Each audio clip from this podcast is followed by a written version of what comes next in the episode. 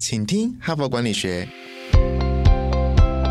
在这里，我们希望用轻松无负担的方式与你分享最新管理新知，打造属于你的哈佛 DNA。我是节目主持人杨玛丽 Mary。欢迎来到哈佛商业评论的管理世界里哈。那我们这一整个礼拜呢，都在谈这个如何打造个人品牌哈。那我们昨天跟前天呢，一二呢，已经呃读了一篇现代的这个当代的管理学之父彼得杜拉克的一篇经典的文章，就是谈如何做好自我的管理哈。那他强调一个重点，就是要做个人品牌的第一步，要先从了解自己开始。那我也是在这里先预告一下，我们这个礼拜五的哈佛人物。面对面的，邀请到吴淡如女士来到我们的节目现场。那这个如果要谈一个个人品牌，我想吴淡如这三个字呢，就是一个非常成功的个人品牌哈。所以，我们礼拜五呢，会特别邀请吴淡如到我们的节目来，欢迎各位听众一定要这个礼拜都好好的锁住我们的节目哈，每个每天啊准时来收听。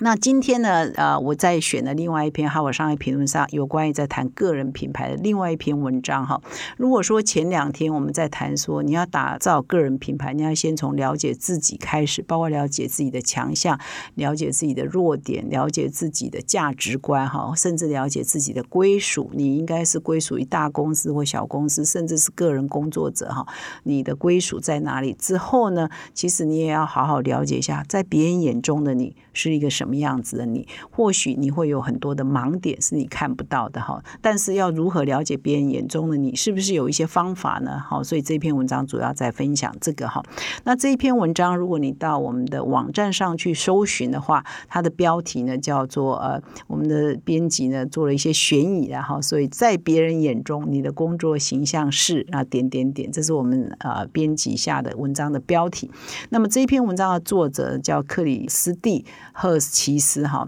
他其实他是一个相当有名的，在美国相当有名的一个沟通的专家，一个畅销书的作者，也是一个很好的演说者、演讲者，也是很多企业的教练哈，coach 哈。那他也成立一家顾问公司，就用他的名字成立，叫赫奇斯公司，因为他他姓赫奇斯嘛哈。所以呢，他也是呃一家发展力呃人才的发展呃领导力的发展公司的创始的合伙人之一哈。他跟很多财新五百强的公司的执行长啊，或者是高阶主管都有很密切的合作，同时也是华盛顿商业杂志。跟富比士杂志等等的的，常常哈佛商业评论上啊，经常在撰写文章的一个专栏的作家，同时他也是被评选为这个华盛顿特区，也就是美国的华府最有经济价值的五十位女性之一哈，所以是一个相当杰出，在美国相当杰出的一个呃企业领导人，而且是一个女性哈。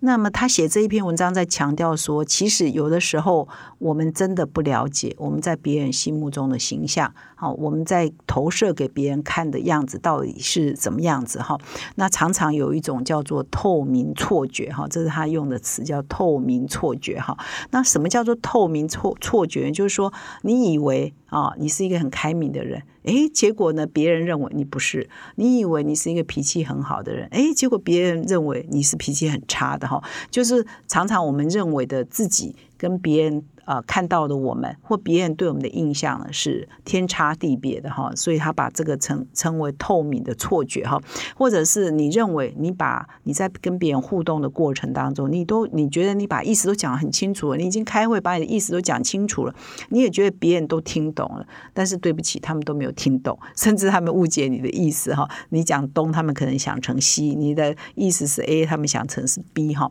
所以常常这个沟通上或者是人与人之间的印象。上是有很多的错觉的哈，而且是你不自知的哈，所以这个他就在强调说，所以你要做个人的品牌，你一定要了解，除了了解你自己，你认为你对自己有充分的了解，要了解别人是怎么看你的哈。那尤其他认为在现在这个时代，这件事情为什么会更重要？因为现在是一个频繁，尤其在美国啦，我们台湾当然也是啊，越年轻一代换工作越频繁，所以你的个人的品牌，你这个人每每个人想到你啊，你这个名字代表的是一个什么样的形象，就会马上跑出来哦。尤尤其你如果是在某一个专业领域待了某一阵子之后呢，你本来就会有你的个人的品牌的 image 哈，那你因为呃，这是一个跳槽比较频繁、呃，产业变动比较快的时代，所以你有可能比以前更长频繁的要转换职务、转换公司哈，所以你的个人品牌的重要性又比以前更重要哈，所以他写这篇文章就来提醒说，这是一个个人品牌比以前更重要的时代，而你必须要了解别人是怎么看你，比以前就更重要哈。那么，呃，这一篇文章我提到这么一段哈，我是没有看过，但是我觉得好像还蛮有趣的哈。就是说，他引用说，其实心理学要有一个理论了哈，就是说，很多人都以为说自己是一本被打开的书哈，就是我也没什么秘密啊，我就是被你看透啊，好像别人都可以把你看透，但是实情哈并不是如此哈。比如说，他举一个例子，就是有时候我们在开会的时候，有一个人面无表情，这面无表情到底你要怎么解读呢？他是在思考。呃，你在讲什么？他在思考，还是他根本就放空了？他根本没有在听哈。那有的时候呢，有的人开会说，呃，面无表情之外，还呃看着天花板。那你无法分辨他到底是在思考。你你假设你是刚好在台上报告的人，如果台下有一个人面无表情，然后眼神看着天花板，你到底会怎么想？你会想说啊，我讲的话内容一点都。不吸引他的注意，还是你会想说哦，他在深思我讲的内容哈，所以有的时候我们就会。呃，错误的认为他到底是在深思还是在没有兴趣哈，这就差很多哈。深思跟没有兴趣是差很多，但是事实上，可能他在深思，你以为他没兴趣，可能他真的没兴趣，但以为你以为他在深思哈。所以人与人之间的那个理解哈，常常就是一场错误哈。所以这篇文章就讲说，那你怎么样消弭这种错误？那这篇文章就提到一些方法哈，如何让你了解。你在别人眼中是怎样的你？别人眼中你到底是怎么样子？哈，那这个这个作者就提供了一些方法。那我在这边呢，就呃把他提出来的方法跟各位读者来做分享，听众来做分享。那这个赫奇斯作者呢，他就建议用一个叫观感检测哈，用来了解别人对你的观感哈。那他就提供了以下五个流程哈。那事实上，我觉得很多公司或者是很多员工可能也不好意思做这样的事了。不过我还还是提出来，这是他提出来的方法，跟各位听众做建议。或许你在可执行的范围内，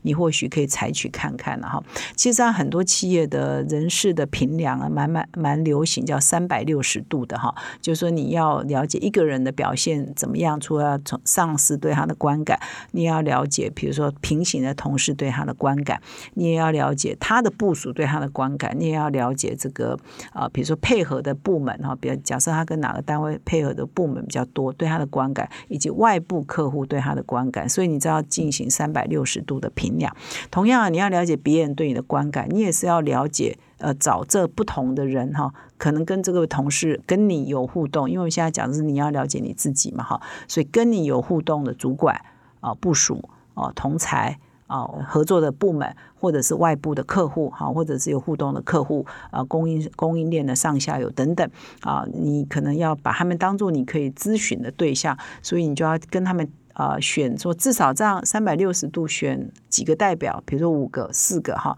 作为代表。而且这些人呢，必须是你觉得他会跟你讲真话的人，好，对你也是友善的人。如果他对你跟也不是很熟，对你你也觉得你们彼此之间有某种不是很和谐的竞争关系等等，那或许也不是很合适。所以还是要尽量嗯选择会对你坦白、真诚的人来呃组成这样三百六十度的咨询的对象哈。所以你要先挑选。啊，这样几个人哈，作为你咨询的对象。然后第二步呢，就开始用啊当面提出请求。如果你方便的话，你就当面对面的谈；如果你不方便呢，其实你也可以用 email 啊，或者是用简讯的方式来询问他们啊。比如说，你就问说，如果他是你的部属，你就问说，我作为你的主管，你对我的观感是如何？哈，你觉得我要做什么？哈，才能够对我？啊，当你的主管可以做得更成功，会产生最大的效益哈。当然，如果是同才，你也是可以问说：，哎，我作为你的同事哈，都同样在一个部门，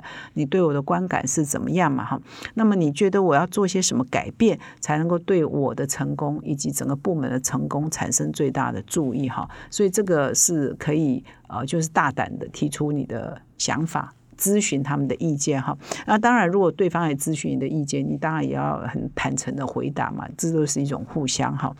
那如果说你是面对面谈，问到这种问题，因为有的时候人与人之间为了怕，比如说尴尬啊，或者怕说有矛盾啊、有冲突，大家都不太会讲真话嘛。那你这个时候很诚恳的要求别人讲真话，或许别人讲的话，你你会觉得刹那间接受不了。比如说，人家觉得说你脾气暴躁，或觉得你很自私，哦，或觉得你不很不合群，或者觉得你都避重就轻，或者是反正就是一些不好的话可能会出现的时候呢，你可能要管理。你的情绪哦，你不要瞬间反驳说啊，我没有这样啊，或者是沮丧啊，原来我在你眼中是这样不堪哈，呃，露出沮丧，或者是呃委屈，觉得啊我没有这样啊，一直在为自己这感到委屈，就是对你别人对你的呃观感感到你自己觉得很委屈。那你如果都露出这种惊讶、委屈，或者是沮丧，或者是不服啊，就是然后你对我的观感是错误的，其实我不是这样，一直在辩护，那。别人就讲不下去了嘛，好，所以你要管理你的反应哈，